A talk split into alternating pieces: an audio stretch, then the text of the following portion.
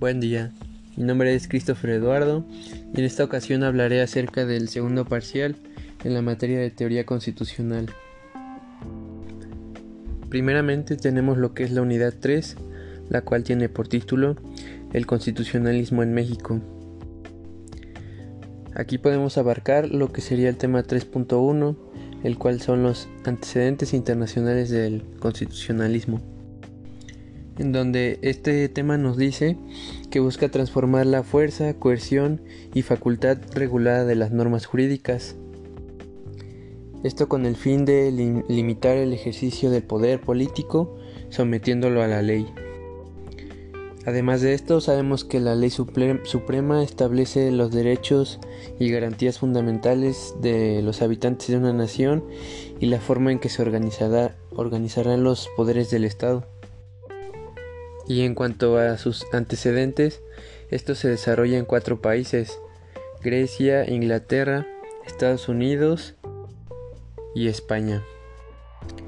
En Grecia se da lo que es el texto constitucional temporal de Grecia, el cual inauguró la República Helénica, que e ignorancia. Después tenemos lo que fue Inglaterra, donde surge un movimiento constitucionalista de tipo clásico y es ahí donde se implantó un gabinete para establecer un equilibrio de poderes. Después, para lo que fue Estados Unidos, se implementó la primera constitución escrita y es ahí donde se realizó un régimen de división de poderes, además de implementar derechos individuales esenciales. Y finalmente para España la constitución gaditana se basaba en una monarquía constitucional, la cual se basaba en dos corrientes. La primera fue los progresistas y realistas y la segunda fue la idea central de la soberanía. Posterior a ello, continuando con la unidad 3, tenemos el tema 3.2 que tiene por título Desarrollo constitucional en México. Esto fue en gran parte influenciado por la independencia de México después de poner fin al dominio español sobre la Nueva España.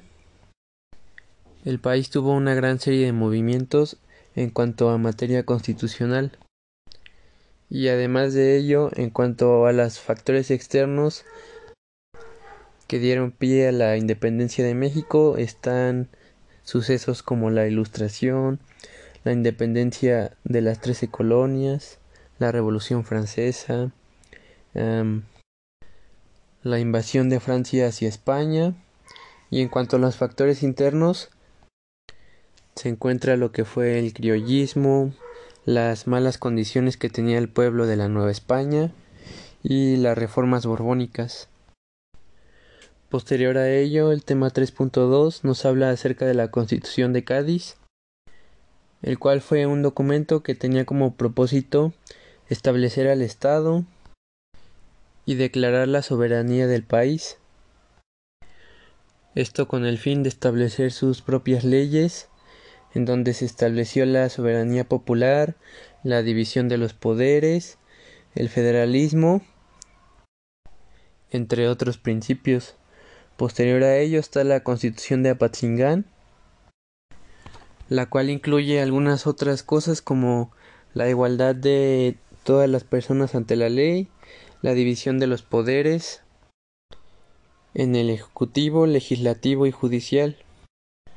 Además incluyó la soberanía del país y se estableció la religión católica como la única que se podía profesar en el país. Después de esto encontramos el tema 3.2.5, el cual fue las siete leyes constitucionales, las cuales dieron forma a un régimen centralista en el país, eh, que fue contrario a la constitución de 1824, donde establecía varios preceptos, entre ellos quienes podían ser considerados como ciudadanos y que podrían tener derecho a voto. Además, de esto facultaba al presidente en cuanto al Congreso y además de ello pues regulaba el modo de elección de miembros de la Suprema Corte y el país pasa a ser centralista y esto fue prohibido modificarlo en esta ley. Para el tema 3.2.6 encontramos las bases orgánicas del año 1853. Y bueno, para este tema se sabe que en 1841 se proclaman las bases de Tacubaya.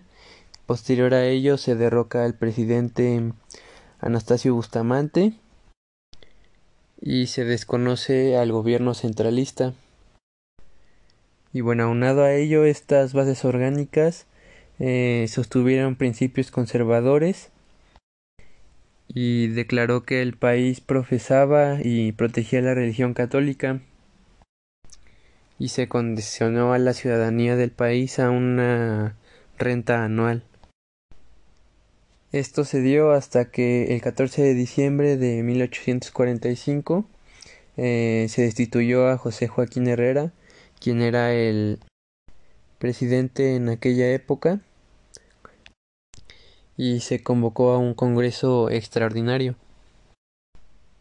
Después de esto eh, se da lo que es la constitución de 1857. Esto se da cuando es cesado el presidente Antonio López de Santa Ana y se instauró a Ignacio Comonfort, eh, quien el 5 de febrero de 1857 firmó la constitución política de aquella época, la cual tenía un corte liberal y federal. Además de ello, eh, consagró varias libertades civiles e igualitarias. Esto para que no hubiera algún tipo de distinción, además de que abolió las prácticas de orden feudal y mobiliario. Uno de los puntos más importantes de esta constitución es que se consagra la libertad de expresión y otras libertades individuales para los ciudadanos de México. Por otra parte, se prohibió la esclavitud y eliminó la posibilidad de ir a la cárcel por deudas civiles e instauró las formas de tortura y la pena de muerte. En el tema 3.2.8 encontramos las bases orgánicas del imperio de Maximiliano de, Habsburgo,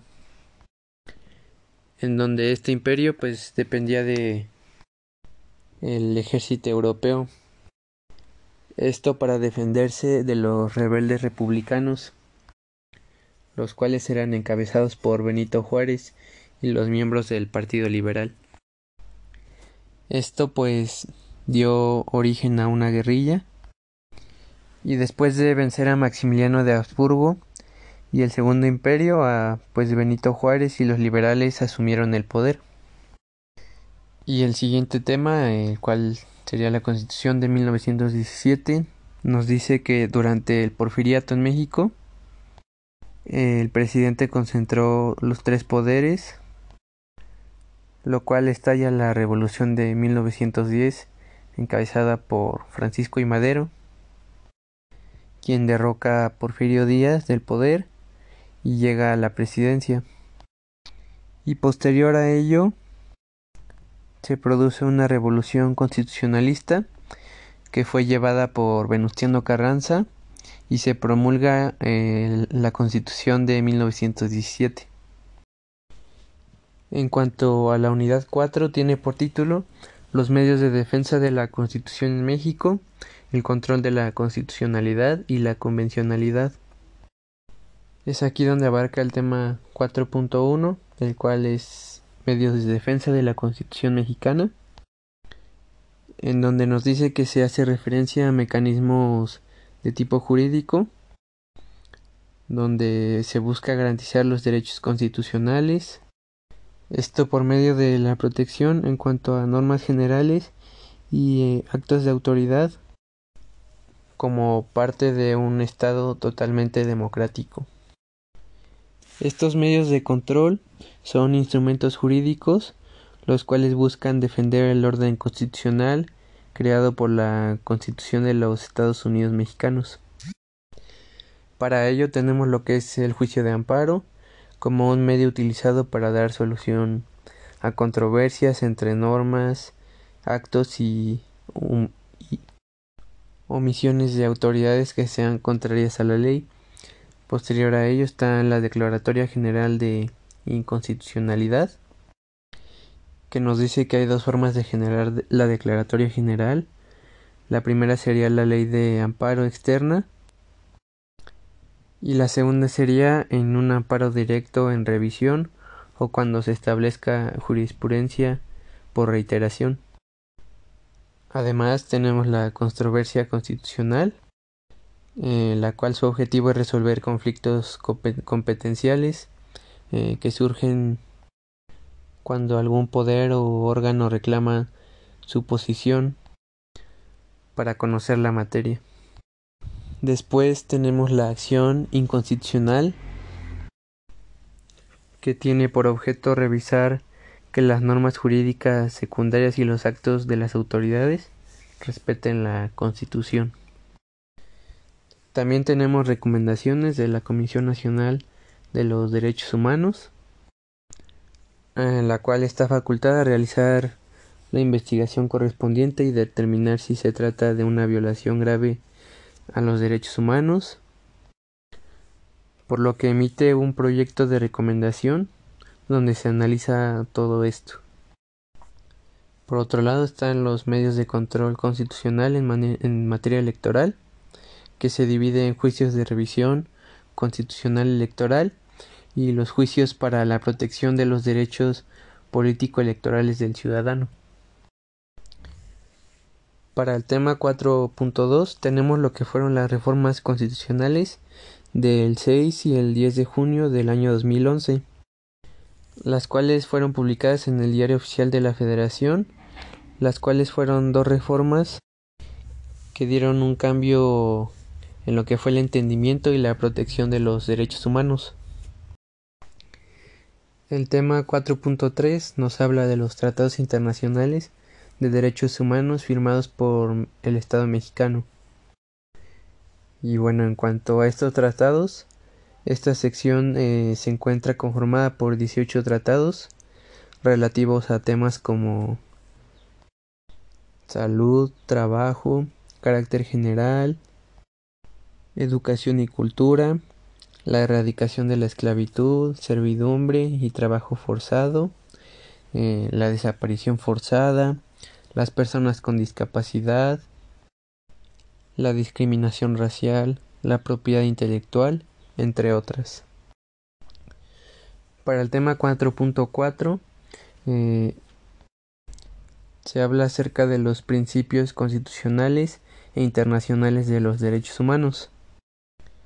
Es aquí donde, a partir del 11 de junio del año 2011, en la Constitución mexicana, en su artículo primero, pues establece el contenido acerca de los derechos humanos tanto en este documento como en los tratados internacionales, donde se habla de que todas las autoridades tienen la obligación de promover, respetar, proteger y garantizar, garantizar estos derechos. Y se habla de principios como la universalidad, la cual quiere decir que todos tienen reconocimiento a la dignidad, esto sin importar si tienen alguna raza diferente, eh, si son de diferente credo, edad, sexo, preferencias o cualquier otra cosa.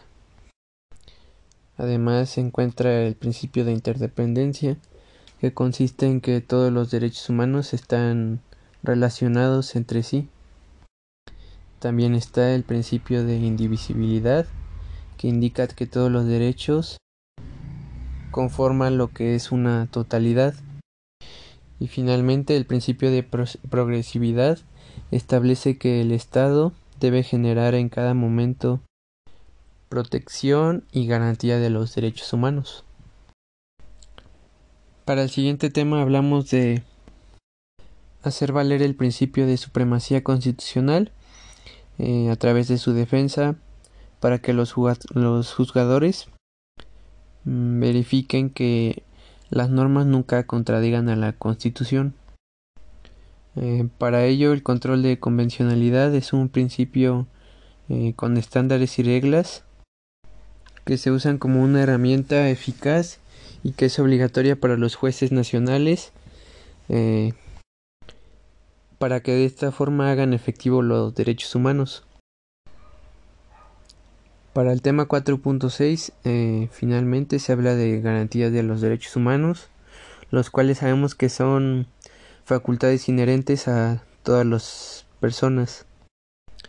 Estos se deben garantizar sin importar nacionalidad, eh, sexo, color, religión, origen étnico, lengua o cualquier otra condición. Estas son garantías que todas las personas poseen simplemente por el hecho de haber nacido. Y en cuanto a la Constitución se encuentran manifestadas del artículo primero al 29. En cuanto a todos estos temas, me parece de gran relevancia para lo que ha sido nuestro país.